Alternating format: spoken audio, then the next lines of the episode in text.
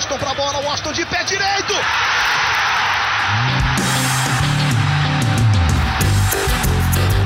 Está entrando no ar o podcast. Sabe de quem? Do Do Flusão, do tricolor das Laranjeiras. É o GE Fluminense.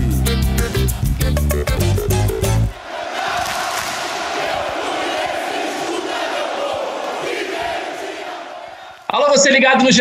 Globo e também no GE Fluminense. Está começando mais uma edição do podcast da Torcida Tricolor, edição 130. Eu sou Edgar Marcel de Sá e a gente vai falar muito sobre o empate entre Fluminense e São Paulo, 0 a 0 no Morumbi.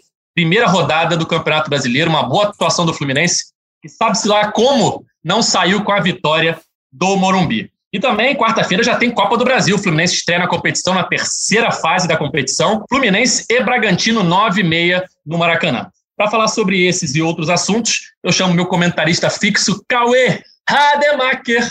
Salve, Edgar, todo mundo que nos ouve. Foi uma boa atuação, segunda boa atuação seguida do Fluminense e dá esperança aí para, um, para a realização de um bom campeonato brasileiro, sem susto e brigando lá na parte de cima da tabela.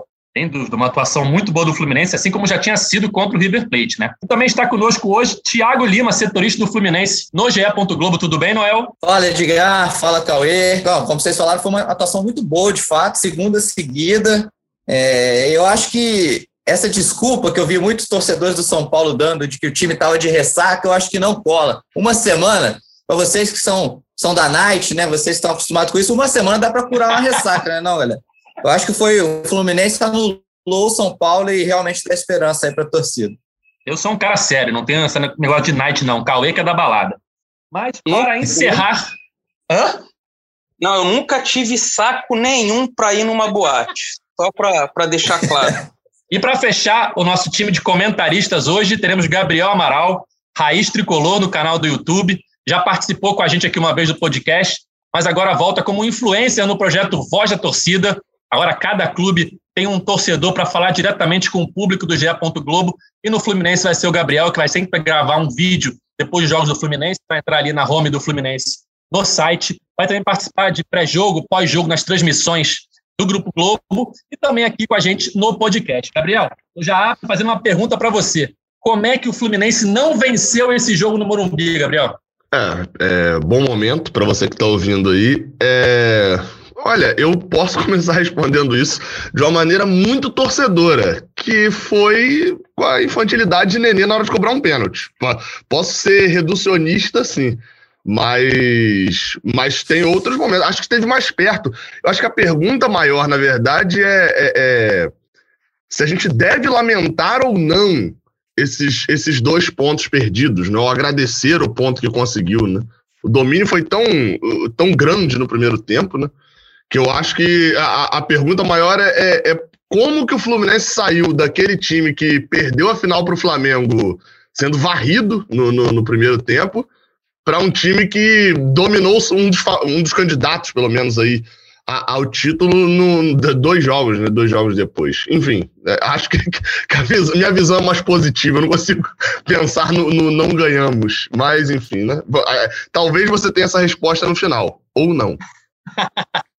O Fluminense jogou muito bem contra o São Paulo, realmente. É, perdeu algumas chances, né? O Abel teve boa chance, Gabriel Teixeira acertou a trave. Teve o pênalti perdido pro Nenê, pelo Nenê. O São Paulo praticamente não ameaçou. Só no finalzinho do jogo chegou uma outra vez com perigo. Mas eu confesso, Cauê, eu vi aquele jogo e, e ia passando o tempo, o Fluminense não abriu o placar, perdi a chance, jogando bem. Eu estava esperando aquele golzinho do Luciano no final, né? Aquela lei do ex para sacramentar um jogo que o Fluminense deveria ter vencido e não venceu. Pelo menos não saiu o gol do Luciano, ficou no 0 a 0 mas deixa um gostinho amargo, né, Cauê, nessa estreia do campeonato, pelo que o Fluminense jogou. Deixou, porque o, o Fluminense jogou melhor boa parte do, do tempo. O primeiro tempo em especial, né? Teve boas chances com o Abel. Depois o, o Nenê perde o pênalti. Eu sou contra quem disse, ah, para que, que bateu o Nenê, não bateu o Abel? O Nenê é o cobrador do time junto com o Fred. O Nenê bate muito bem pênalti. Ele, o, o Noel aí, o Thiago Lima, de repente sabe de cabeça, mas se eu não me engano, Noel, o, o Noel, o Nenê teve uma sequência de nove ou onze pênaltis seguidos convertidos no ano passado. Aí ele perdeu contra o Atlético Paranaense e perdeu agora. Se o Fred tivesse em campo, de repente o Fred bateria, mas ali era para o Nenê bater mesmo.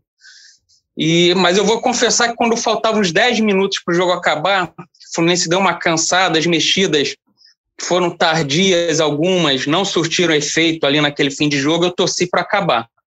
Porque o São Paulo começou a chegar, e eu acho impressionante ainda uma coisa que o Fluminense não conseguiu acertar, é como o time adversário tem a facilidade incrível para cruzar a bola na área do Fluminense. Seja o Calegari, o Samuel Xavier, o Egídio, o Danilo Barcelos, ou qualquer um que seja o secretário ali de lateral. Quando o cara chega no fundo, o cara consegue cruzar. Isso aumentou também depois que o Caio Paulista saiu. O Caio Paulista marca muito bem ali. E o Fluminense começa a sofrer bolas unindo a área do Fluminense o tempo todo. Aí deu margem para aquele lance que muitos interpretaram como pênalti do Egídio. Outro lance que o Rojas recebe sozinho, chuta por cima. No fim, eu, eu torci para acabar com o empate, porque a derrota seria um castigo muito grande pelo que o Fluminense jogou. Noel, o Cauê falou do, do Nenê, realmente ele vinha numa sequência boa, né? Só perdeu aquele, aquele pênalti contra o Atlético Paranaense e agora contra o São Paulo. Mas não pode um jogador de quase 40 anos cair na pilha ali do, do Miranda, né? Miranda entrou na cabeça do Nenê, como dizem os mais jovens, né, Cauê? Alugou um apartamento na cabeça do Nenê durante aquele um tempo latifúndio. ali. Os jovens gostam muito de falar que alugou um latifúndio na cabeça do É, Nenê. inacreditável. Ó, eu lembrei, não sei se vocês vão lembrar, estreia do Brasileirão 2019, se eu não me engano, Fluminense e Goiás no Maracanã. Pênalti pro Uhum. Fluminense. Aí ia bater o Luciano, acabou a luz. No Maracanã. Aí Olha, ficou mas- demorando para bater, demorando para bater, demorando para bater. Eu falei, cara, vai perder. Vai perder porque ele já perdeu a concentração. É, O pênalti ele é muito mental, né? E aí, Noel, quando ficou enrolando para bater o, o pênalti do contra o São Paulo, ali o Miranda, e o Nenê não queria dar um passo a menos, enfim. Eu falei a mesma coisa, cara, ele vai perder o pênalti, porque ele já não tá mais concentrado. E aí caiu na pilha do Miranda, né, Noel? Foi, foi o roteiro desenhado, né, cara? Eu também fiquei com essa mesma impressão na hora que começou a, a ladainha ali, a briga por um passo a mais, um passo a menos, quatro minutos para bater o pênalti. É, cara, desnecessário. Pô, assim, o Miranda, teoricamente, ele não tá errado, ele tá onde ele pode estar, né? Então, acho que o Nenê tinha que ser malandro ali de, de fazer uma cobrança diferente, não dá tanto esses 38 passos que ele dá para chegar na bola, que, pô, também achei que foi uma garoteada dele para um jogador de 39 anos, quase 40. É, e assim, eu concordo, Cauê, lembrou bem, o Nenê fez vários gols de pênalti pelo Fluminense, mas ele já perdeu, tinha perdido o último e agora perdeu de novo. Eu acho que no próximo pênalti eu não colocaria o Nenê para bater, não. Tendo o Abel em campo ou o Fred, eu, bate, eu achei que o Abel bateu muito bem os dois que ele teve esse ano Sim, com a camisa do o- Fluminense. O- o- os próximos eu não colo, eu, eu colocaria outro, mas ali eu acho que tinha que ser ele mesmo, pelo, pelo retrospecto que ele tem, né? É, é, eu, eu, eu, eu tava até pensando aqui, ah, no caso do São Paulo, é, é, ainda tem um outro fator ali desse pênalti que é. Eu até fui rever cobranças de Nenê pra ver se ele sempre vai fora da área. E, Eu e tava fazendo sempre isso vai. agora, Gabriel. Acabei de botar um É, vídeo é, no não. YouTube aqui. Ó, Bahia, eu, é, eu revi até fazendo live no, no domingo, a gente reviu alguns pênaltis vendo isso. Bahia, Botafogo da Paraíba, Internacional, todos esses ele vai fora da área. É, é, é um, um, um ritual ali dele mesmo. E aí tem que Fora lembrar duas pequena- coisas. Fora da meia-lua, né? Não é nem da área. Sim, é, é, não, e é sempre assim, um pouquinho pra direita e um passo fora da, da, da meia-lua, realmente contado. É, é, é um ritual dele ali mesmo. E aí tem que lembrar de duas coisas. Uma, que pare, é, é, Thiago Volpe treinou muito, até falo isso na entrevista, acho que no intervalo, né? Treinou muito tempo com ele, né? Ele jogou uma temporada e meia ali no São Paulo. E parece, é, a segunda coisa é, parece que o São Paulo já premeditava isso. Porque assim, é, é, sem Fred no jogo, o batedor é Nenê. Acho que é, é, discutir isso hoje até, é, eu falei algumas vezes, é, é, discutir a Nenê cobrar ou não cobrar no domingo, ou no, no sábado, é meio que ser engenheiro de obra pronta, porque assim, ah não, mas Samuel Xavier poderia ter feito gol também, se batesse. Nenê acertou 11 de 11 no início do, do Fluminense. Perdeu a última mas ainda assim é 11 de 12. Eu coloco o Nenê, até esse pênalti agora, essa frase não pega muito bem, mas eu colocava Nenê como um dos melhores cobradores de pênalti do Brasil. Então, assim, até o pênalti não tinha muito discutir ele bater. Agora, a partir do momento que ele vai bater, e, e todos do São Paulo sabiam que se tivesse um pênalti seria ele, pareceu que já era algo meio premeditado, do tipo, ele sempre faz isso, vamos atrapalhar, vamos tirar a concentração, e, e, e Volpe treinou muito pênalti com ele, então às vezes já sabe que, ó, se ele ficar nervoso, normalmente ele escolhe um canto de segurança. Me pareceu algo, não sei se eu estou colocando o São Paulo como muito estrategista em algo que eles fizeram na aleatoriedade, mas me pareceu algo muito de caso pensado, e que deu certo, né, para eles. É, o, o Volpe, certo, né, com certeza o Volpe, com certeza, era um cara que sabe, de repente ele sabe correr um pouco mais, mais rápido, ele bate de um jeito, vai, quando tá nervoso, vai no canto de segurança, o canto de segurança, de repente, é aquele. Pode ter a ver, a ver isso sim. Mas, cara, eu acho que tanto tempo ali para dar. Bate no meio, igual o Thiago Neves bateu ontem contra o Eu ia falar isso agora, Cauê. Demorou muito, muda a estratégia dá uma bica no meio. Ele não estava não tava mais tão confiante, né? Já estava todo ali é, desconcentrado com a catimba do Miranda. Passaram-se quatro minutos, ficou enrolando. O Volpe conhece ele, chuta no meio, sabe? Tenta alguma coisa diferente, porque se ele mantivesse como ele manteve, aparentemente, o que ele faz, acabou ficando claro que não ia dar certo, não deu certo. E o Fluminense perdeu uma boa chance ali de sair na frente no placar e, quem sabe, até vencer o jogo com aquele gol, né? Não dá para dizer que se fizesse aquele gol o São Paulo não ia empatar, porque são muitas variáveis, né? Mas poderia ter vencido e seria um resultado importante o Fluminense fora de casa contra um time que com certeza vai brigar na parte de cima da tabela. É... na escalação, o Roger manteve né, o time que foi muito bem contra o River Plate, a única mudança foi a entrada do Abel no lugar do Fred, né, por conta de uma indisposição mas o esquema foi o mesmo e o Fluminense voltou a jogar bem. E eu queria perguntar para vocês: é, o Roger achou a formação? É, é, o Samuel Xavier na direita deu mais consistência à marcação, assim como o Caio Paulista. O Gabriel está bem do lado esquerdo lá na ponta. O que, que vocês acham que, que de fato fez a diferença para essas duas boas atuações do Fluminense, tanto contra a River como contra o São Paulo? Eu acho que achou assim, Edgar. Eu acho que essa formação está sendo. A...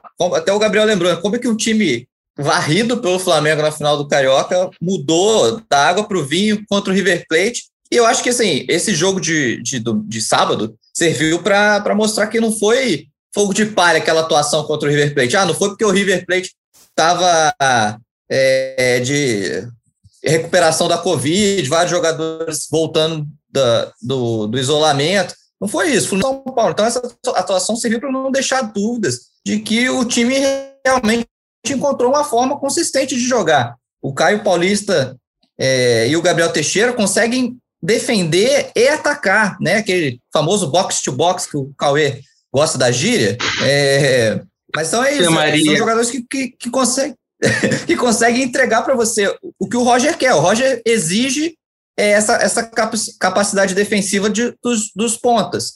Ele não estava conseguindo isso com o Kaique e nem com o Luiz Henrique. O Luiz Henrique é até mais defensivo que o Kaique. Ele, é, por vezes, conseguia defender bem, mas aí parecia que faltava perna para ele atacar com a mesma intensidade. Então, acho que com o Gabriel Teixeira e com o Caio Paulista, o Roger conseguiu bem isso e também nas laterais.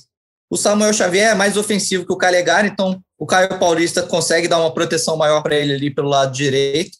E na esquerda, o Egídio é muito mais ofensivo que o Danilo. Ele falhou nos minutos finais ali, fez aquele pênalti desnecessário sobre o Rojas, mas eu achei que ele fez uma partida muito boa, assim, durante 85 dos 90 minutos. Inclusive, o passe, um passe excepcional para o Abel, Abel Hernandes no início do jogo, que ele chuta, o Volpe defende, foi do Egídio. É, então, eu acho que essa formação realmente encaixou. Eu só acho que o, o Roger, precisa mexer mais rápido nesse time. E eu acho que isso influi até ele. O Caio Paulista tem tanto fôlego que eu acho que o Roger não quer tirar o Caio Paulista tão cedo do jogo. E aí, para ele colocar o Kaique em campo, eu acho que ele tem que começar a colocar, a adaptar o Kaique para entrar do outro lado. Dar um fôlego maior, substituindo o Gabriel Teixeira, por exemplo, se o Caio Paulista está tão bem. Acho que esse é o, o que o Roger ainda precisa acertar. Para acrescentar até em relação à, à parte da, da defesa, Roger deu uma entrevista muito boa, por sinal, eu gostei bastante. É, é, nessa semana para o Sport TV, né? Porque ele conseguiu é, é, falar mais, porque como ele só dá coletiva pós-jogo, acaba ficando muito restrito a falar só do jogo, né? Mas ele, ele citou ali que ele, ele quer, mais ou menos, assim, meio que re, reduzindo aqui, ter por volta de oito desarmes entre os quatro jogadores de frente. Caio Paulista fez sete ou oito, não sei, vi os dois números, não, não sei se tem alguma questão ali de, da forma como se contou, mas basicamente Caio Paulista fez o que o ataque todo poderia fazer. Aí eu fui até conferir, Luiz Henrique, eu normalmente trato assim também como um jogador que ajuda muito defensivamente nas interceptações. Luiz Henrique tem 10 desarmes na Libertadores, ali em seis jogos, né? Basicamente, cinco mais um vindo do banco. Caio Paulista fez quase que isso num jogo contra o São Paulo. É, é, eu, eu, sobre achar o time, eu, eu sou muito daquela, daquela visão de que assim, você vai achar o time durante um tempo. Porque quando você fizer quatro jogos bem, o seu próximo adversário já vai ter destacado como você joga. A não ser que você tenha um time com muita qualidade técnica, acabou para você aquela forma de jogar. E eu acho que Roger está encontrando. Ele, ele está tendo uma forma de jogar, tá, tá conseguindo funcionar uma forma de jogar. Até quando vai durar? Eu não sei. O Fluminense tem uma sequência inicial de, de Brasileirão que pode eh, nos dar esperança de que se a forma de jogar é, é, funcionar por mais tempo, o Fluminense pode ter um início de Brasileirão melhor do que o do ano passado. Então, tendo ali é, é, é, a volta de Egídio, para mim, é algo crucial, apesar da torcida. A torcida faz algo que Egídio também é, não se ajuda muito, né? Assim, é, ao mesmo tempo que em 24 minutos ele cria quatro jogadas que o Fluminense poderia ter matado o jogo ali, nos últimos 24 minutos também ele dá umas três chances ali para o São Paulo também abrir o placar. Então, eh, Egídio tem muito esse do 8 80, né? Da, da ofensividade e, e, das falhas defensivas. Mas ainda assim, para mim, é superior a Danilo, Danilo Barcelos. Então, eu acho que Roger encontrou o time até a próxima semana. E ele vai precisar de tempo. O problema é, o Fluminense, desde que Roger estreou, tá jogando quarto e domingo. E vai continuar assim até o final de julho. Mesmo que caia na Copa do Brasil, caia na Libertadores, até o final de julho tem jogo direto. Como que ele vai achar esse tempo? Não sei. Não sei, mas, mas ele achou um, uma forma de jogar diferente da que ele vinha jogando com Luiz Henrique, Kaique, Calegari e Egídio, Danilo Barcelos. Ele já tem que achar outro agora. Ah, mas essa tá dando certo. Tá, mas uma hora vai parar de dar. E ele já tem que ter outras formas de jogar. Ele não vai ter Casares durante um tempo. A entrada de Ganso para substituir Nenê, para mim, muda muito mais do que Casares substituindo Nenê. E, ou seja, ele já, já vai ter que tentar achar uma forma de jogar, talvez com, com os três volantes, né? Que, que é muito pedido, enfim, não, não sei que forma que ele vai que ele vai achar de se jogar na próxima, mas a atual tá dando certo. Mas eu sou muito da visão de até quando vai dar certo. Deu certo contra o São Paulo. A sequência agora é um pouco mais fácil do que o São Paulo. Mas, quer dizer, a sequência no Brasileirão, né? Mas, enfim, não, não, não, não acredito nessa de que o Fluminense vai jogar assim até o final do Brasileirão, entendeu? Gabriel, você falou da entrevista do Roger para o Seleção Sport TV, e na própria entrevista ele falou que queria testar mais essa opção com, acho que com três volantes, né, com um tripé ali no meio, e não tem tempo para treinar, né? Então é exatamente isso, é jogo atrás de jogo. O Fluminense vem numa batida aí de jogos decisivos, né? É, pegou o Flamengo na final, teve um jogo decisivo com o River Plate, com o Júnior Barranquilha. Agora não era um jogo decisivo, mas era um jogo difícil contra o São Paulo. Agora já vem mais uma vez um jogo de mata-mata, né, contra o Bragantino. E só no final de semana que vem a gente vai ter um jogo teoricamente um pouco mais tranquilo. Vai ser contra o Cuiabá em casa, mas tranquilo até a página 2, né? Tem que entrar em campo e vencer.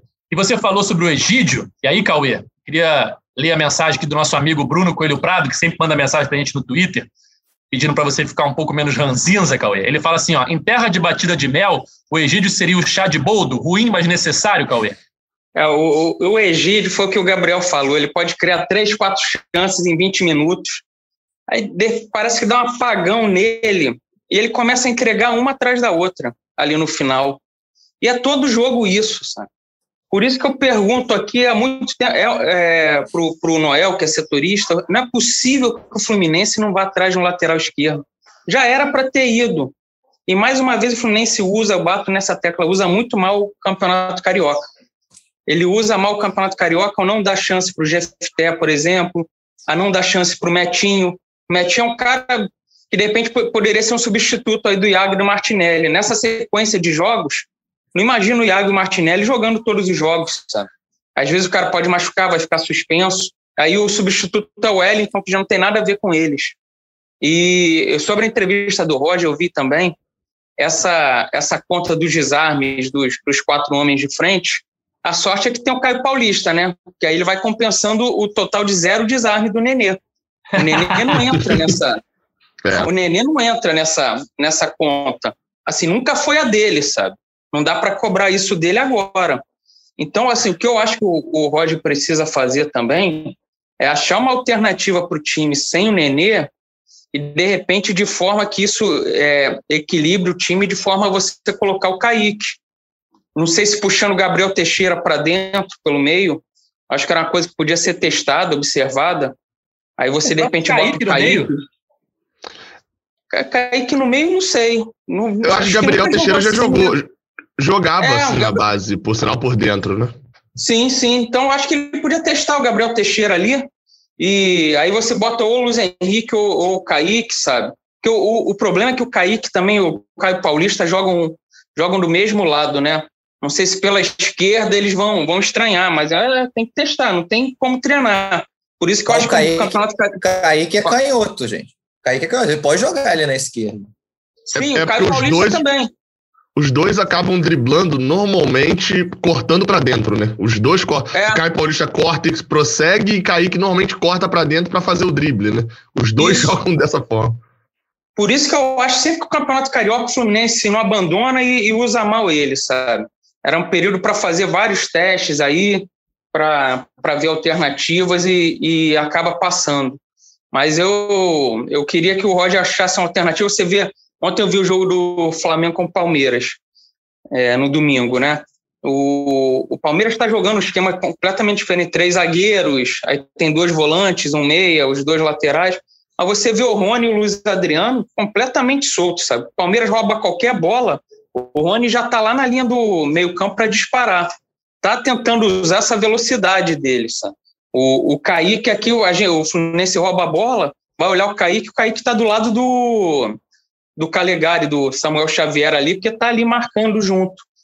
Então tinha que arrumar um jeito para usar o Kaique com, com mais liberdade. De repente, você tirando o Nenê e botando alguém que vai fazer mais desarme e vai cooperar mais na marcação. Ô, Cauê, e, e, até vale o destaque, é, o único porém disso é Casares não é esse jogador e, ao que parece, Ganso também não é esse jogador, né? Então, Isso, pois é. Eu concordo. É, não, não... Trocar, trocar isso daí, não, assim, pode resolver? Claro que pode. Do nada ali, Casares vai entrar e vai ser o rei dos desarmes do Fluminense. Enfim, o futebol possibilita isso. Mas não é o que a gente. O, o normal, não é o normal com entrando esses dois. E nessa de é. Nenê aí, você falou do desarme, eu fiquei pensando aqui. É, Caio Paulista é aquele cara que fez o trabalho na, na escola, fez o trabalho aí, só que era trabalho em grupo, ele fez sozinho. E aí chega todo mundo ali do ataque falando, pô, bota meu nome aí. Na moral, dá é. pra botar o nome aí não? Que ele já fez desastre pra todo mundo. O Edgar fazia muito isso, só segurava a cartolina lá, o cartaz. Cara, mas é impressionante como o Caio Paulista evoluiu, né? A gente vem falando isso aqui no podcast, mas a cada partida ele não deixa cair, não. Ele continua jogando bem, foi um dos destaques mais uma vez contra o São Paulo, quase fez um gol de voleio, cara. Começo ali do jogo. Enfim, tá aparecendo o tempo todo, jogando muito bem, enquanto o Nenê vive aquela gangorra, né? Joga bem um jogo, apaga no outro, fica essa, essa discrepância o, ali. O, Pode falar, Foi mal. O Nenê, por exemplo, ele quando ficou no banco, ele entrou bem ali, assim, bem, o time estava uma zona, mas ele criou a jogada do gol do Abel Fernandes ali contra o Júnior Barranquilha. Não acho que o, ah, manda embora o Nenê. O Nenê pode ser útil, mas tem que saber usar. E, e tentar alguém no meio. O, o Casares, eu também, nesse esquema, vai, vai fazer muito pouco desarme. Ele vai soltar a bola mais rápido lá na frente, criar umas jogadas, mas vai, vai, não, não vai cooperar tanto. O Ganso já é um cara que eu acho que vai agrupar mais com com Martinelli e o Iago. Mas o Fluminense está com toda a pinta de que não leva fé no Ganso, né? O Ganso mal joga, não tem, não jogou nenhum jogo da Libertadores, não entrou contra o São Paulo, não, não sei o que, que o Fluminense está pensando sobre o Ganso. É, não joga passado, sete jogos o. Não joga sete jogos, né? É. Isso aí. So, sobre, sobre Caio Paulista, eu até fui abrir aqui para dar os créditos certinhos ao, ao Daniel Kaiser, né? Que, que lá no, no, Twitter ele botou e eu achei muito interessante. Ele botou 28 de abril. A torcida reclamou que Gabriel Teixeira foi sacado ao invés de Caio Paulista quando o Egito foi expulso no, contra Santa Fé. 28 de abril. 29 de maio, ou seja, um mês depois. A torcida reclama que Caio Paulista foi escolhido para deixar o campo para a entrada de Kaique. Em um mês, basicamente, uma volta por cima total, né? É, de, de Caio Paulista. Né? Total. E ele está jogando muito bem, realmente. Ano passado, Gabriel, a gente brincava aqui no podcast sobre a dupla Felipe Cardoso e Caio Paulista, né? Que eram as substituições no segundo tempo do Fluminense e a torcida criticava os dois, né? Entravam e tal. Eu falava, gente, não dá para colocar Caio Paulista na mesma frase que Felipe Cardoso. É, todo respeito a Felipe Cardoso, também Caio Paulista não é um craque, mas o Caio Paulista tem muito mais recurso, ele tem Gabriel. velocidade, ele mantém a bola. Pode falar, Cauê. Não, se acostuma que o Edgar gosta de esfregar na nossa cara que ele sempre defendeu o Caio Paulista. Não, mas, mas eu tô acostumado. Deixa eu, eu tô acostumado que eu, o Fio é. também defendia, o Fio que faz o canal 20 lá comigo, também defendia sempre o Caio Paulista. Mas, mas, isso que o Edgar tá falando, eu falei várias vezes, a pior coisa para Caio Paulista, sabe aquele negócio de uma decisãozinha errada que muda a vida toda? É a foto, isso tem lá a foto oficial da apresentação de Caio Paulista do lado de Felipe Cardoso. É, eu falei de escola. É, não, é, é, aquela, aquela frase clássica de, de, de, escola de olha só, cuidado com quem que você anda, meu filho. Você tá andando andar com pessoa errada. Não que Felipe Cardoso seja pessoa errada, mas aquela foto ali para Caio Paulista, e ele fez um estadual muito ruim, realmente, né? De, de início ali. Olha, mas aquilo complicou muito, porque toda vez que citavam Felipe Cardoso, pensavam, quem outro que eu posso citar que eu tô com raiva? Caio Paulista, tá na foto junto. E, e foi é a pior coisa para ele, mas não era, não era o mesmo nível, não, é, não dá, não dá a, nem pra comparar. A, assim, a sorte do Edgar é que não tinha o podcast na época que ele defendia o Romarinho, o Maranhão. Chamava o volante olha, olha Edson de Peledson, Peledson, olha só. o Everaldo. Você vê, você vê como o Cauê vestiu a carapuça, porque eu nem falei que ó, tinha gente que criticava, que achava igual, eu não falei nada disso. Eu só falei que não dava para colocar na mesma frase os dois, apenas isso. E o tempo está se mostrando que realmente o Caio Paulista tá, tem um nível muito acima do Felipe Cardoso. Mas eu queria falar isso para introduzir um outro assunto. Porque quando chegou é, Abel Hernandes e Bobadilha, lembra gente falando aqui, para que dois, dois centroavantes? Não precisa de dois centroavantes. Mas aí todo mundo falava, ah, mas é, vai ter muita competição, vai ter suspensão, vai ter lesão, é bom ter duas opções e tal. Beleza. Eu lembro que na época a gente falava que um estava ok, normalmente era o, talvez o Bobadilha pela ideia de que a gente não conhecia tanto ele, o cara que teve sucesso na Europa, a gente achava que ele podia ser bom e tal. E o Abel, como estava aqui na reserva do Inter, falava, pô, o Bobadilha beleza, mas para que o Abel? Mas podia ser um ou outro, tanto faz. A questão é, passou um tempinho já, já podemos dizer que Abel Hernandes é o Caio Paulista da dupla, enquanto Bobadilha é o Felipe Cardoso? Eu, eu, eu, foi mal, Gabriel. Eu acho que, assim, no um momento, sim, que eu, o Bobadilha entra pouco também, né? Mas o pouco que entra, ele não tem, não tem me agradado, não. Ele ficou mais famoso pela falta que ele fez em algum jogo da Libertadores, lá na Copa Santa Fé, eu acho. É, para parar o jogo, do que qualquer outra jogada que ele tenha feito. O Abel jogou bem contra o São Paulo. É, é, eu, eu tô pensando realmente boa, boa analogia. Assim, eu tô, tô ainda tomando muito cuidado para falar de, de bobadilha, porque, é, é assim, enfim, a gente viu, como o Cauê falou aí, a gente viu pouco. Não foram, não foram muitos jogos. Ele até faz um gol ali contra o Madureira, mas realmente assim, foi um gol de. Um gol de oportunismo, né? Pode dizer que foi um gol de gol oportunismo. De canela, não foi, não? É, é, é, então assim, foi gol, gol de. É, é, aquele gol que se é o único gol do cara, se é o único gol do cara, você fala bem assim, pô, que, né, podia, o centroavante podia ser melhor. Agora, se é o sétimo gol em cinco jogos, você fala, isso que é centroavante, ó, aproveita todas as chances. Então eu, eu, eu, eu, eu fico um pouco restrito de falar, mas assim, foi gol de oportunismo. Mas tirando isso, a gente, o torcedor Fluminense se empolgou muito com o empurrão, e ok. Aí depois vem um, um, um, os outros lances que ele tinha e tal, mas nenhum relacionado a futebol. Contra o Flamengo na final, ele entra e ele dá, é, é, no segundo jogo, né? Ele dá dois saltos, mas sem tempo de bola nenhum, nenhum assim, é, é, é meia hora antes, ele saltando para disputar a bola. E aí, assim, é óbvio, como eu falei, foram poucos minutos. Né? Ele jogou um jogo como titular que foi só contra o, contra o Madureira. Mas ainda assim, até o momento, eu não tenho argumento nenhum para poder justificar a, a, a, utilização de Bobadilha no lugar, por exemplo, é, é, de John Kennedy. Eu acho que até agora, é, é o que Bobadilha produziu, ou o, que, o tempo que ele teve, ainda não me faz ter coragem de comparar com Felipe Cardoso. Mas, mas ok, também o, o caminho para mim também não está muito diferente. Mas também o tempo que ele teve e o que ele produziu considerando que existe uma ordem hoje bem clara de Fred e Abel, ou seja, a disputa seria por essa terceira vaga, para mim, John Kennedy recuperado da Covid podendo jogar, John Kennedy. É, o que Bobadilha produziu até esse momento não me faz crer que mereça estar à frente, não. Assim, e, e Abel Hernandes deu sorte de fazer um início tão bom, diferente do que Caio Paulista fez, o início de Caio Paulista foi ruim, de já sair logo, ó, oh, tá, tá, negócio de dupla aqui não, meu trabalho é individual. Não, não, não, não bota nesse bolo aí, não. Noel, é, e, e o Bobadilha, além de não entrar bem, eu acho que ele acabou ficando um pouquinho marcado, não é nem culpa dele, por algumas decisões do Roger que prejudicaram ele, de certa forma. Em dois jogos que o Fluminense estava perdendo, é, Júnior Barranquilla no Maracanã e o Flamengo na final do estadual, o Will Roger desesperado para tentar é, reverter o resultado, coloca ele ali, no, faltando 15 minutos, no lugar de um meio-campista, e o Fluminense, que já estava perdendo o meio-campo nos dois jogos, aí que não atacou mais, né? Aí foi aquela impressão, entrou Bobadilha, o Fluminense não atacou mais, mas também tem muita decisão do Roger ali, e aí a gente entra naquele assunto, ele está talvez mexendo na hora errada em alguns jogos, contra o próprio São Paulo, demorou a mexer, e aí tem um pouco disso também, né, Noel?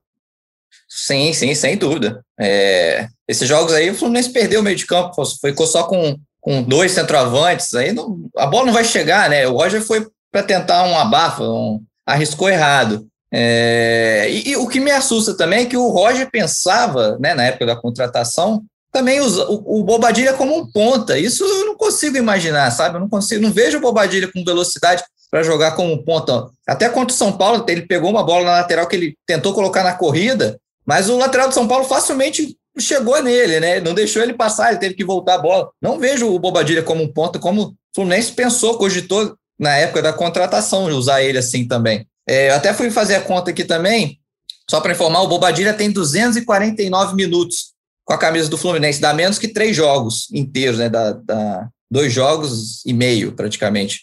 Então ainda é pouco também. Eu concordo que é pouco, é cedo ainda para criticar o Bobadilha, mas ele precisa ter chances de fato, né? Não só entrar em campo, vai lá jogar na, na jaula e sem que a bola chegue, sem, sem condições para ele também apresentar alguma coisa. Ô Noel, só para acrescentar, quantos minutos que tem Bobadilha até agora?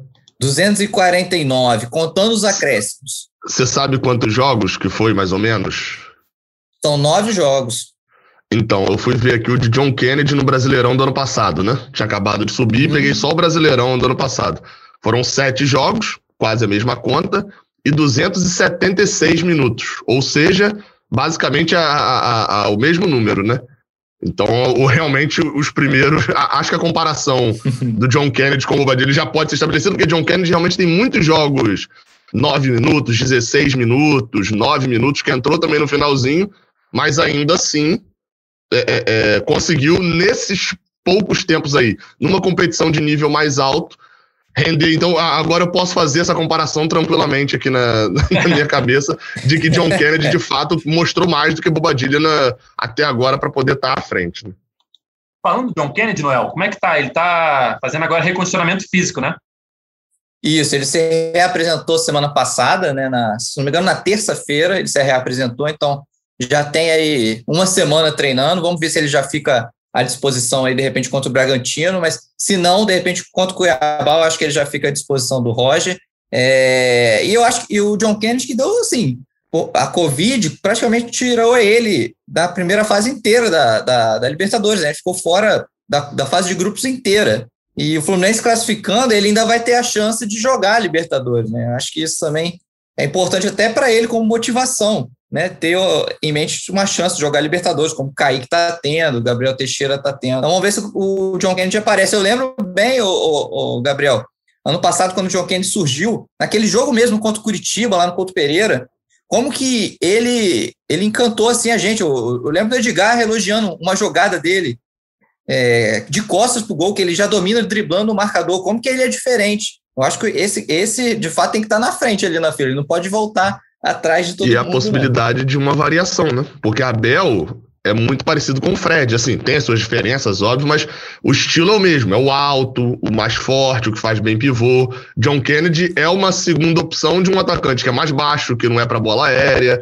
Talvez a, é aquela variação sem você variar o esquema, só variando o, o, os jogadores que estão dentro do esquema. Né? É, é, vamos ver como é, se ele vai ser relacionado contra o Bragantino na quarta-feira, mas eu acho difícil, Noel. Ele está voltando depois de muito tempo parado. E não sei se vocês repararam, mas a lista de relacionados do Fluminense nos últimos jogos, já que o time não tem sofrido com lesões nem suspensões, é, lesões que eu digo de jogadores que são importantes no momento, que vêm sendo titular ou reservas imediatos, a lista de relacionados vem sendo muito parecida em todos os jogos.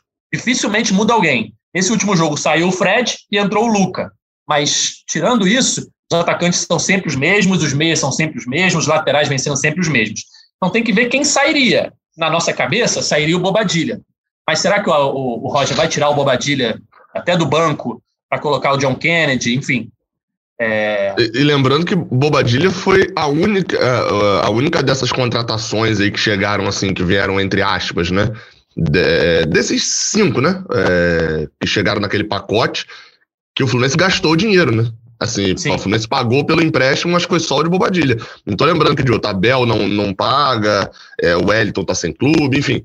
Todos aquela, aqueles ali que vieram, se eu não me engano, bobadilha é o único que o Fluminense gasta dinheiro. Você pegar em. É, é, é isso que às vezes a gente, como torcedor, é, é, esquece um pouco, que é, não é nem só a gestão de elenco, mas toda essa gestão do tipo, olha só, o único jogador que a gente gastou dinheiro em um mês, um mês e meio, né, praticamente, entre o cara estrear e ele já tá fora dos relacionados, como é que fica isso, né? Como é que o jogador reage a isso? Não é algo simples de se fazer, né? Ah, realmente. Era um dinheiro que poderia ter ido para um lateral esquerdo, né? Mas É, a minha questão de contratar um lateral esquerdo é, é, só assim: vai botar outro na frente de FTR? Eu sempre fico pensando nisso, assim. Danilo Barcelos já tem um contrato, acho que até o final do ano que vem. É, é, Egídio tem contrato até esse ano. E aí, se contratar outro agora, não vai vir o Marcelo. É, é, é o bem, Danilo, acredito que não. O Danilo Barcelos é. Desculpa, Gabriel. O Danilo Barcelos é até o fim de 2022? eu lembro que era um contrato de três anos. Se eu não me engano, quando ele assinou, era um contrato é, assim. Se não é o fim, é aquele novembro. É, é, vai ter que ter muito Atlético Goianiense aí para emprestar no que vem, alguma coisa assim para poder minimizar os danos. mas, mas eu lembro que foi isso. O Fluminense ofereceu um tempo de contrato maior, na, acho que teve essa notícia na época, de, pra, na disputa com o Cruzeiro. É, é, mas, enfim, em relação ao elenco, eu tenho até o número aqui dos últimos cinco jogos, né? Basicamente da final ali do Fla-Flu, do primeiro jogo até agora. Foram cinco jogos. O Fluminense utilizou, utilizou 19 jogadores só. Sendo que teve quatro mudanças no time titular, de, de, de titularidade, né? Teve a troca dos dois laterais e a troca dos dois pontas. Nesse período aí foram só 19 jogadores que entraram em campo. É, nenhum zagueiro entrou em campo além de Lucas Clarinino. É, no, e no ataque foram sete jogadores, porque Roger sempre muda, né? Ou seja, mas 19 é muito pouco, considerando que o Fluminense jogou cinco jogos decisivos, diria eu, né? O São Paulo possivelmente é o nosso. É, é, é porque tá em maio ainda, né? Mas eu diria que em junho o Fluminense não enfrenta nenhum jogo tão difícil quanto seria o São Paulo no Morumbi. Considerando, assim, previamente, né? Falando antes. É aí, é aí que mora o perigo. É quando pega o Cuiabá no, no Maracanã, domingo, 11 horas da manhã. Esse jogo me preocupa muito, muito, muito. Aquele jogo Porque... que o Fluminense gosta de tropeçar, né, Cauê? Sim, ainda mais se tiver calor, para nossa garotada ali, Nenê, Fred, correr, fica mais complicado. O, e... jogo 11, o jogo 11 horas da manhã é, é o pior que tem para se perder. Não, não... Mas é, vocês ficam. Estraga o domingo. É, meu Deus. E outra coisa, o, o Fluminense joga a gente cansa de falar aqui, contra o São Paulo, sempre tem menos posse de bola, né? Eu falei aqui, eu acho que no último programa, eu fico curioso para saber como o Fluminense vai jogar esse Campeonato Brasileiro contra esses times no Maracanã, sabe? Provavelmente vão ficar fechados. O próprio Bragantino mesmo, na quarta-feira, capaz de jogar bem mais fechado. Cuiabá, sem dúvida, no domingo. O Fluminense vai conseguir ficar trocando passo. Qual, qual, como o Fluminense vai conseguir superar ali a retranca, fazer um jogo de, de paciência, se é um time acostumado a, a não jogar com a bola? Bom ponto, Cauê, porque os dois últimos jogos foram jogos que o Fluminense enfrentou é, times bons fora de casa e os times queriam a vitória. O Inter, o, o River, perdão, precisava também vencer para se classificar, veio para cima, assim como o São Paulo em casa também. E o esquema que o Fluminense tem usado e tem dado certo funcionou nesses dois jogos. Agora, com os dois jogos em casa, contra Bragantino e Cuiabá, que são adversários que teoricamente podem vir um pouco mais fechados, como é que vai funcionar esse esquema? A gente vai saber na quarta-feira, nove e meia, Fluminense Bragantino estreia na Copa do Brasil, terceira fase, Noel. E o Fluminense não vai ter o Nino nem o Casares, né? É, é isso. É só, só, eu, só, Edgar, voltando um pouquinho nisso, nesse que você falou, o Cauê também falou, eu também já pensei nessa questão. Ah, esse esquema está funcionando tão bem fora de casa, contra times fortes. Quero ver no Maracanã, contra, contra adversários fechados. Mas eu acho que tem um alento para a torcida do Fluminense, é que o, o Fluminense propôs o jogo contra o River no primeiro tempo, propôs o jogo contra o São Paulo no Morumbi. Não, não ficou se defendendo, né? Ele propôs de fato, por mais que não tenha tido mais posse de bola, mas o Fluminense pegava a bola e é, colocava em campo, atacava, né? Então eu acho que isso é um alento vamos ver se de fato vai se confirmar essa eficiência dessa formação também jogando em casa. É, mas, como você falou, desfalques importantes, Nino e Casares. Casares foi para a seleção, já viajou no domingo. O Nino também viajou no domingo, ele tá, deve estar tá chegando na Sérvia daqui a pouquinho, né? A gente está gravando aqui meio-dia e pouco, a previsão era.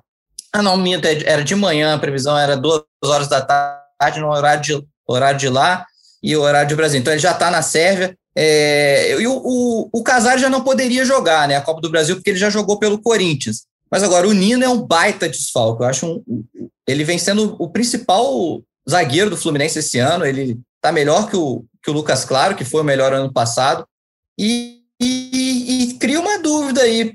Quem vai substituir? Né? Tem o, o, Manuel, que já fez três jogos, o David Braz, que ainda sequer estreou pelo Fluminense, e o Matheus Ferraz, que, que é quem já jogou com o Lucas Claro, né? Já tem, se não me engano, 12, não, 14 partidas, já, já formou dupla com o Lucas Claro. Então é uma dúvida que eu acho que ainda vai além, não só para esse momento, esse jogo da Copa do Brasil, mas possivelmente o Nino vai estar tá nas Olimpíadas. Então o Nino vai desfalcar o Fluminense em mais tempo para frente. Em jogos né? importantes. Em, entre julho e em agosto. Jogos importantes. Em jogos importantes. A gente pensar Libertadores, as oitavas, é, é, é, são os dias 14 e 21 de julho. Ah, o 14 pode ser que ele jogue. Mas o de, de 21, se ele for para a Olimpíada, com certeza ele não joga. O, o, o Brasil estreia na Olimpíada dia 22. não joga não, Noel. É no Japão. É, depende é, do tempo da preparação, né? Vai depender do tempo é, da preparação. Do tempo. O da, tipo, do quanto começa... tempo. Não, e de quanto tempo vai precisar entrar antes no Japão também, por exemplo. De, não joga É, exatamente. Não joga, é no Japão Exato. e o futebol, a Olimpíada começa dia 23, uma sexta-feira, a, a, cerimônia, mas o futebol já começa ali dia 21. Quarta. É, é, é, é dois dias antes. O, é. Mas o Brasil estreia dia 22. O Brasil estreia dia 22 na Olimpíada. É isso, é, o, uma semana. É, é, pode ter chance de jogar, né, no, no, no, no, Acho no 14, mas... Até por ser no Japão, o treinador não vai dar três, quatro treinos e, e colocar para... Até porque essa seleção nunca se reúne praticamente, sabe? Eu acho muito improvável é, que, é bem, que vai jogar. ter de o que vai ter de tricolor torcendo contra a seleção brasileira, porque assim, quanto mais rápido sair, mais rápido o Nino volta. Então, o tá torcendo vai... para não ter Olimpíada já. o que vai ter de tricolor olhando ali, falando, hum, tô, 1x0 aí, derrota, tô feliz, tô feliz, volta Nino, volta Nino. Mas, mas essas opções aí, Manuel, David Braz, o Matheus Ferraz, é a chamada boa dor de cabeça que o Roger vai ter, né, Noel? o Manuel é a opção óbvia? Eu acho que é, porque foi quem já entrou, né? É. Eu, eu acho que é. Até assim, se você pensar que vai ter a Libertadores sem o Nino, você já tem que botar quem você acha que vai estar pronto ali também, sabe? A princípio, eu vejo o Manuel por já ter jogado. A torcida reclamou muito da contratação do David Braz, não é sonho de consumo, acho que de, de nenhum clube, mas pelo menos você sabe que é um zagueiro safo ali, que você vai botar, tá acostumado a, a jogar e tal. É para ter na reserva, beleza. Assim, estou levando em conta a questão de salário, quanto que está pagando para o David Braz, o Luan, de repente, não tem chance porque está cheio de zagueiro ali. Tudo bem, mas o David Braz botar para jogar, tranquilo. O Matheus Ferraz não tem jogado bem, às vezes que entra, né? há um tempinho já. Vira e mexe se machuca. Eu, eu colocaria o Manuel. E, mas Manuel, Manuel não jogou ainda com o Lucas Claro, né? Eu fui até conferir que ele joga três jogos de titular e dois são ao lado de Matheus Ferraz, né? Madureira e Portuguesa. E o outro jogo com a Portuguesa, quem joga ao lado dele é Nino. E ele joga pela esquerda. A gente viu ano passado, acho que até contra o Corinthians é meio que o estopim disso. É, é, Marcão tava. Marcão, Ailton, né? Tava deslocando ali, o Daí também fez isso algumas vezes de deslocar o Lucas Claro para a direita. E caiu muito o nível do lado esquerdo da, da defesa do Fluminense. Naquela época era que o Matheus Ferraz jogava na esquerda e, e, e Lucas Claro vinha para a direita. Enfim, pode ser que eu não sei como fica essa organização, se o Manuel joga mais pela direita mesmo, consegue desempenhar ali também, enfim. O fato é. Verdade. É, Aquela cobertura o, do Egídio é importante ali. É, então, porque. E, e, não só de Egídio, porque agora o Ponta também que joga por aquele lado, que é Gabriel Teixeira, também é, para mim, é, é, junto com o Kaique, os que menos marcam. Então, pode deixar uma avenida ali, um, uma Presidente Vargas inteiro naquele lado esquerdo, e, e contra o São Paulo, o São Paulo até no, no segundo tempo começou a render mais por ali, pela direita, descobriu a mina de ouro, e contra o River era um lateral que era um garoto, o, o Lecanda. Então, assim, até agora, não, o Fluminense não pegou um time que vai pegar o lado direito e falar, é aqui que eu vou atacar. Então, talvez uma mudança do zagueiro que jogue pela esquerda possa ser um problema também. Aí, assim, torcedor saiba, é, saindo Nino, qualquer um que entre, qualquer zagueiro que entre naquele momento ali, vai abaixar o nível. Porque mesmo que o zagueiro seja um pouco melhor do que Nino, de qualidade, tem a questão do entrosamento também. Nino e Lucas Claro já estão jogando juntos há quase um ano, se a gente for bater aí, futebolisticamente falando, né? É, é, a gente está no início do Brasileirão, eles começam a jogar juntos num, na, na, acho que na décima rodada ali, mais ou menos, do Brasileirão, já a parceria já está firmada. Então, é, é, é, o entrosamento conta muito também. E agora o Fluminense vai enfrentar o Bragantino, que é um, bem o Brasileirão do ano passado, está jogando bem esse ano, estreou bem 3 a 0 contra o Chapecoense fora de casa. Não vai ser fácil, né, Noel? O que esperar desse jogo de quarta-feira no Maracanã? Pelo menos não vai ter o Claudinho, né? Se o Nino está na seleção, o Claudinho também está. Mas é um adversário, talvez o pior adversário que fez podia pegar no sorteio da Copa do Brasil. Pegou logo de cara, né? O, desculpa, rapidinho, o Claudinho e o Cleiton goleiro, os dois convocados. Boa. Isso, é. O Bragantino tem desfalque duplo, né? Eu acho que, que na balança a gente perdeu. Joga, joga muita bola, daria muito trabalho ali para o Fluminense mas não vai deixar de ser um jogo complicado. É, e, e, já vai ser em junho, né? Não, acho que pode ser o jogo mais complicado, o confronto mais complicado do Fluminense de fato em junho. É, e jogo no Maracanã, né? O Fluminense tem que fazer valer essa, esse primeiro jogo, né? Fazer abrir uma boa diferença para decidir depois em Bragança Paulista. É, não sei se eu acho que o Roger vai, vai manter o esquema, vai manter, repetir o time. É, e com a volta do Fred, né? Porque a princípio o Fred ficou fora contra o São Paulo só porque sentiu uma disposição, até o Fluminense divulgou no domingo que foi uma gastroenterite. É, a princípio o, o Fred não preocupa. E quarta-feira tem o Fluminense Valentino, mas amanhã não tem jogo, mas tem sorteio importante das oitavas de final da Libertadores. Fluminense está no pote 1, por ter sido um dos primeiros colocados, e enfrenta as equipes do pote 2. Aí eu queria a opinião dos meus comentaristas. O que podemos esperar desse sorteio? Quem vocês querem enfrentar? Porque, ó, tem São Paulo, tem Boca Juniors, tem River Plate no pote dos possíveis adversários do Fluminense. O que vocês estão esperando desse sorteio aí? Quem que vocês querem enfrentar? Fazer um bolão aí. Sorteio 13 horas, né? Dessa terça-feira, não é isso? isso? Uma hora da tarde. Eu quero enfrentar o Boca Juniors. O, o, o, o meu medo é sempre o bizarro. É se, não é bizarro, mas se pegar o cerro, pega um outro que a galera acha mais fácil, Defesa vai justiça. É, é, o defende. Ih, aí a galera no Twitter vai ao delírio. É, já vamos ver quem vai ser nas quartas. Eu quero o Boca. Fluminense e Boca. Gabriel. É, eu, eu sempre parto do que eu não quero. Eu não quero São Paulo o, pelo retrospecto do Fluminense com brasileiros, é, é, é, é recente, né? Pelo menos. Na, concordo, na verdade, na Libertadores. Eu não quero é, é. brasileiro, concordo.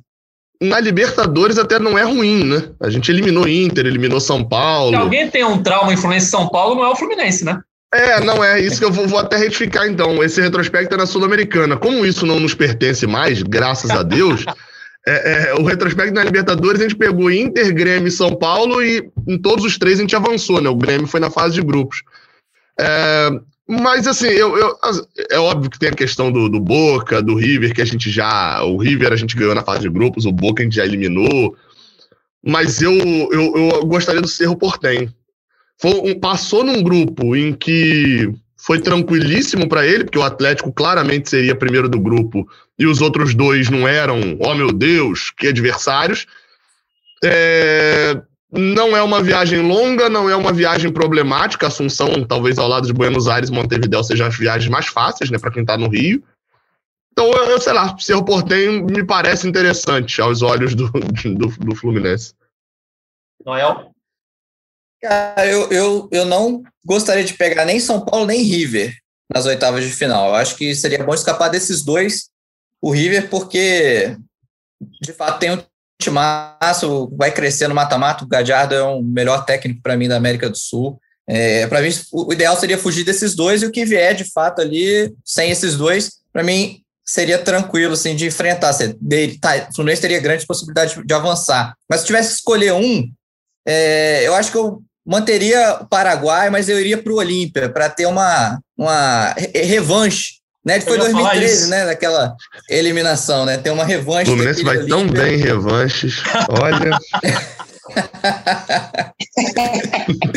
eu ia citar o Olímpia. Já, já, despa, já despachou a LDU na revanche. Teve, precisou de mais revanches, né? Mas, mas já despachou. na 15 revanche? É, aí foi lá. Mas eu, eu, ia citar o Olímpia também. Eu acho que o ideal é fugir de São Paulo ou River. É, por mais que o Fluminense tenha vencido bem o River, era fase de grupos, enfim, o River, os jogadores ali não estavam totalmente 100%, tinha alguns desfalques, mas não tirando o mérito da vitória, óbvio, o Fluminense jogou muito bem. Mas no mata-mata vai ser um outro jogo. Então, nesse primeiro momento, acho que o ideal seria fugir de São Paulo e River. São Paulo até o Fluminense jogou muito bem, né, no Morumbi, mas não, não deixa de ser um confronto muito difícil. Agora, qualquer um e dos outros. Fala. Não, e o, e o River já conhece o Fluminense, né? Já seria um confronto Sim. bem mais enjoado, porque o time já conhece o, o Fluminense. E o Boca, assim, em, em, em, condições normais de temperatura e pressão, também seria ideal fugir, mas o Boca já tá com. O time do Boca não tá bem esse ano. Então, às vezes, você ter a chance de eliminar o Boca já de uma vez, já seria ótimo. Verdade. É, então, tirando São Paulo e River, qualquer um dos outros é, não me assusta tanto, assim. Acho que dá para vai ser difícil, né? claro, nenhum confronto vai ser fácil, mas Boca, Vélez, Cerro Portenho, Defesa e Justiça, Universidade Católica e Olímpia, eu acho que seriam adversários bons para o Fluminense nessa fase de oitavas de final da Libertadores. Então, lembrando que amanhã, dia 1 de junho, tem o sorteio para a gente conhecer quem vai ser o adversário do Fluminense. E também, só lembrando que as oitavas de final é só em julho, né? Como a gente já citou aqui a partir do dia 14 de julho, da semana do dia 14 de julho, começa a oitavas de final. Então a gente conhece amanhã o adversário, mas vai faltar muito tempo ainda para o Fluminense voltar a campo pela Copa Libertadores. Bom, galera, vamos chegando ao fim do podcast 130 do GE Fluminense. Só lembrando que a nossa Liga do Cartola já começou. Temos ali cerca de 450 é, times inscritos na Liga. E o melhor de cada mês vai ser convidado para participar aqui do nosso podcast como comentarista por um dia. E o, o campeão geral vai participar do último podcast da temporada. Então é isso. Vocês foram bem, pessoal? Vocês foram eu bem aí na Eu fui bem rodada? mal. É. eu fui bem mal, para falar a verdade. É. eu, mitei. Eu também, eu também. Eu mitei. Gabriel, cara, seja muito bem-vindo ao nosso podcast. Estaremos juntos aí muitas vezes para falar de Fluminense ao longo da temporada. Ainda bem, tomara que felizes, quer dizer, um pouquinho mais felizes do que hoje, né? Mas tomara que na, a, as reclamações, as discussões sejam muito mais sobre não, quem vai ser o terceiro reserva do que sobre mudanças no time titular diretamente mesmo. Enfim, prazerzaço estar aqui. A gente tá junto aí, se Deus quiser, com muito mais vitórias. Muito mais não, né? Estrei com empate, mas com mais vitórias do Fluminense. Show! Valeu, Cauê. Valeu, Noel. Valeu, um abraço. Valeu, gente. Valeu, Gabriel. Seja bem-vindo. A gente se vê nas próximas. Valeu, Edgar.